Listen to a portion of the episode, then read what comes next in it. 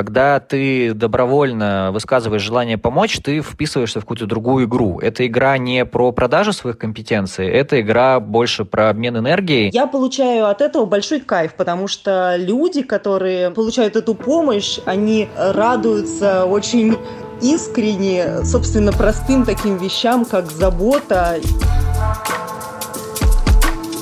Всем привет! Это короткий подкаст «Бумаги», с вами Вика Взятышева. Благотворительность часто ассоциируется у нас с большими фондами и организациями, которые на протяжении длительного времени помогают большому числу людей. Но помочь окружающим можно и другими способами. Помимо системной благотворительности, все больше развивается благотворительность личная. Например, кто-то бесплатно готовит обеды, кто-то проводит психологические консультации, а кто-то организует соседские группы взаимопомощи. Этот эпизод – часть проекта «Просто быть полезным», который делает «Бумага» и проектный офис по социальным инициативам «Билайн». Сегодня мы расскажем истории людей, которые помогают другим за счет своих навыков, знаний и профессионального опыта. Например, регулярно откликаются на просьбы о помощи в соцсетях. Привет, меня зовут Никита Соловьев, и я работаю в Яндексе, занимаюсь там социальными проектами. До того, как я занялся социальными проектами, я придумал одну акцию, которую вы видели многие мои друзья в Фейсбуке. Она многих насмешила, но мне показалось очень крутым способом проводить время. Я провел ее в субботу, поэтому назвал ее «Суббота добра».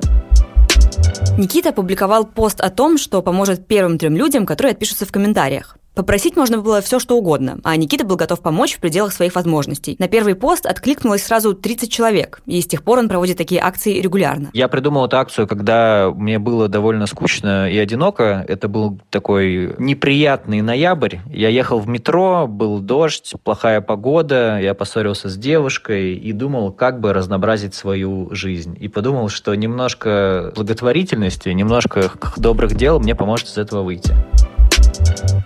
Никита поддерживал и отдельных людей, и НКО, допустим, давал консультации по вопросам фандрайзинга и маркетинга или помогал с поиском работы. При этом часто, благодаря таким акциям, он находил что-то полезное и важное, в том числе и для себя. Например, знакомился с новыми людьми или участвовал в создании интересных проектов. Акции стали для Никиты не просто возможностью помочь, но и классным способом проводить свободное время. В какой-то момент его примером вдохновились и окружающие. Людям, правда, нужна помощь и по каким-то вопросам, с которыми они э, сталкиваются в повседневной жизни, но которые они стесняются спросить человека ввиду того, что они не знают, насколько он занят, насколько он расположен к ним. И когда ты явно показываешь готовность такую помочь, это раскрывает отличные возможности того, чтобы взаимодействовать со своими друзьями в социальных сетях. Ты им помогаешь, и это создает такой очень позитивный запал энергии, когда ты отдаешь и получаешь благодарность взамен, и это очень крутые ощущения. То есть ты делаешь однозначно доброе дело, ты восстанавливаешь старую дружескую связь, и ты э, получаешь в ответ э, благодарность. И, и это реально одна из самых заряжающих вещей, которые я делал в своей жизни. Поэтому я предложил своим друзьям поддержать эту акцию у себя на в страничке, у них был очень похожий сценарий, что они пообщались с старыми друзьями, к ним обращались за какими-то собственными вопросами, например, музыканта попросили помочь с тем, чтобы написать трек для какой-то новой передачи. Либо там крутого маркетолога из Яндекса попросили проконсультировать, как запустить новое приложение на рынок. То есть ко всем обращались за их компетенциями.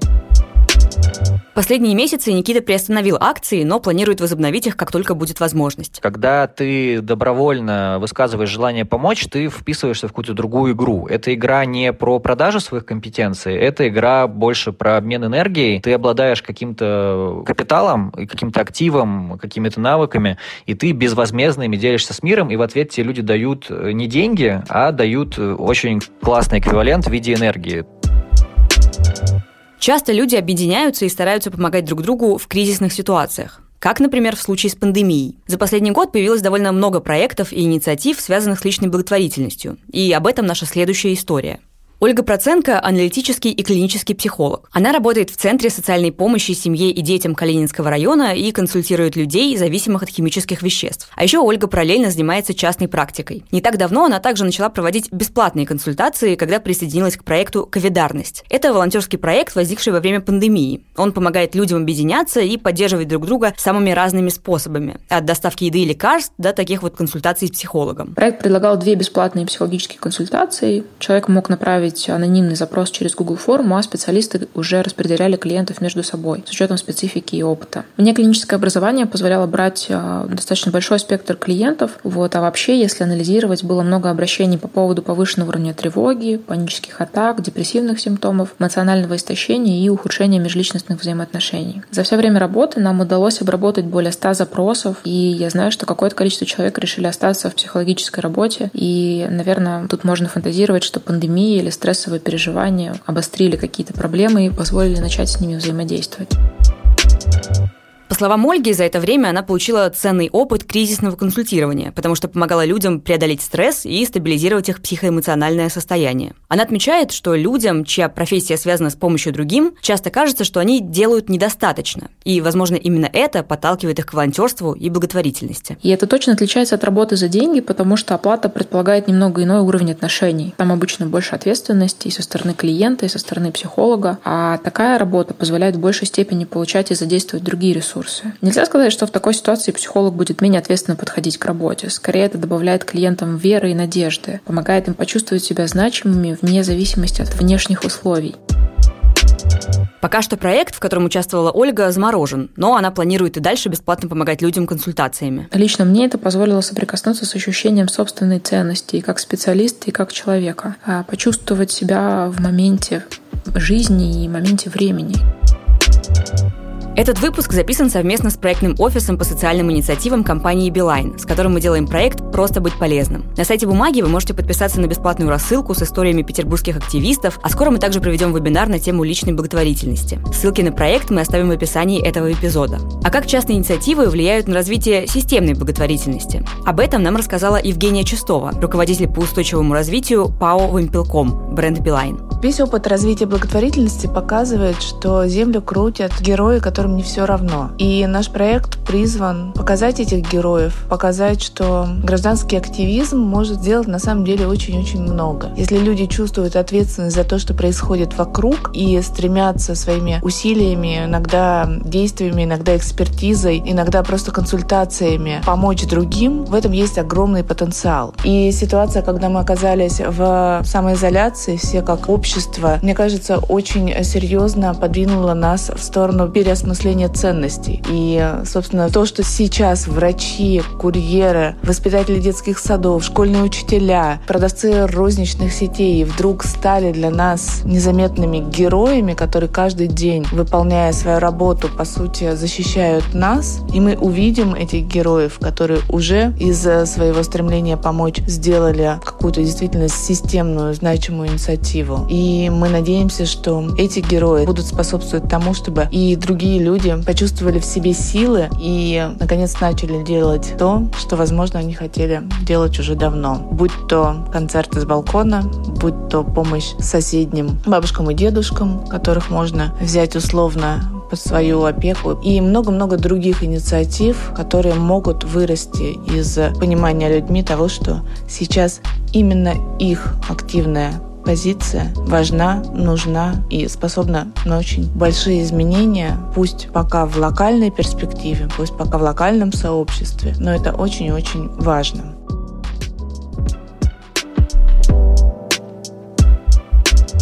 Екатерина Азаркевич – парикмахер с опытом работы в фэшн-индустрии и благотворительности. В августе этого года она начала сотрудничать с разными некоммерческими организациями и помогать им бесплатными стрижками. Изначально была такая история. Я стригла бесплатно э, людей подопечных благотворительных организаций, в частности, вот начала с ночлежки в свое время. Второй момент был, что я предлагала и стригла сотрудников организаций со скидкой, для того, чтобы они тоже имели возможность как-то приятно провести время и что-то получить, дополнительный какой-то бонус к своей сложной работе. И третий момент, я перечисляла 30% от дохода за стрижки в благотворительную организацию, если человек, приходя ко мне, называл э, соответствующий промокод.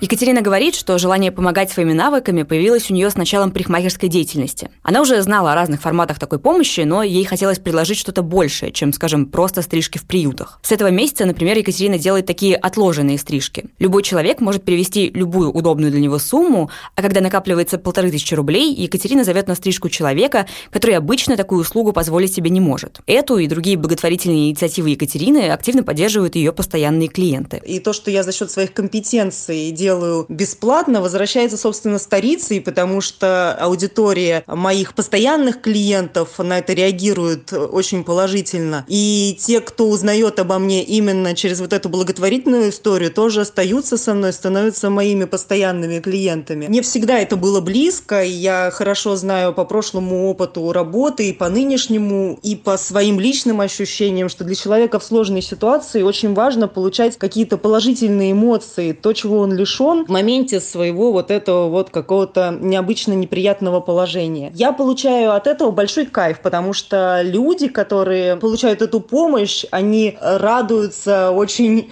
искренне, собственно, простым таким вещам, как забота. И мне лично все это приносит, помимо а, положительных эмоций, новых клиентов и лояльности старых клиентов, мне это еще приносит шоколадки, потому что эти клиенты часто меня ими задаривают.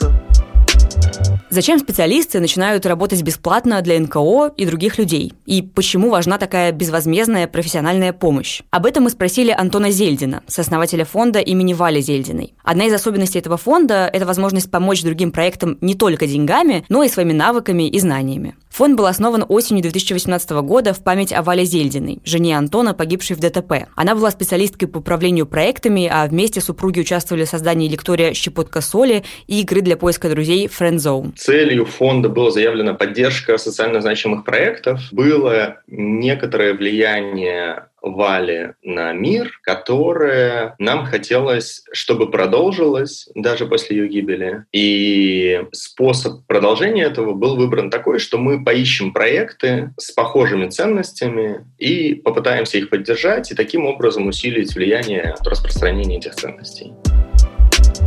В основном фонд поддерживает молодые проекты. Поначалу он предоставлял только финансовую помощь, но со временем сооснователи поняли, что больше хотели бы помогать именно обучением. Мы не специализируемся на том, чтобы собирать деньги и не совсем профессионально там умеем, ну, как бы учимся это делать или умеем это делать. Мы гипотетически можем это делать, но с точки зрения принесения какой-то пользы, более прямым образом было бы помогать компетенциями, потому что наша среда, друзья, родственники и близкие люди там для Вали. Это люди довольно из разных сфер, но при этом часто так или иначе имеющих отношение к образованию и обучению или как, как обладающие какими-то компетенциями, не обязательно э, даже образовательными. И помогать этим казалось более прямым способом. Основатели фонда пригласили поучаствовать в проекте своих друзей и знакомых, которые работают в разных сферах. Например, психология, менеджмент, бизнес-консалтинг. Они проводят массовые вебинары, лекции и индивидуальные консультации для проектов, которые поддерживает фонд. У меня есть ощущение, что как бы одна из причин, почему они это делают, потому что могут, в смысле того, что это какие-то люди, у которых довольно много ресурсов, э, там в том числе интеллектуальных и сил.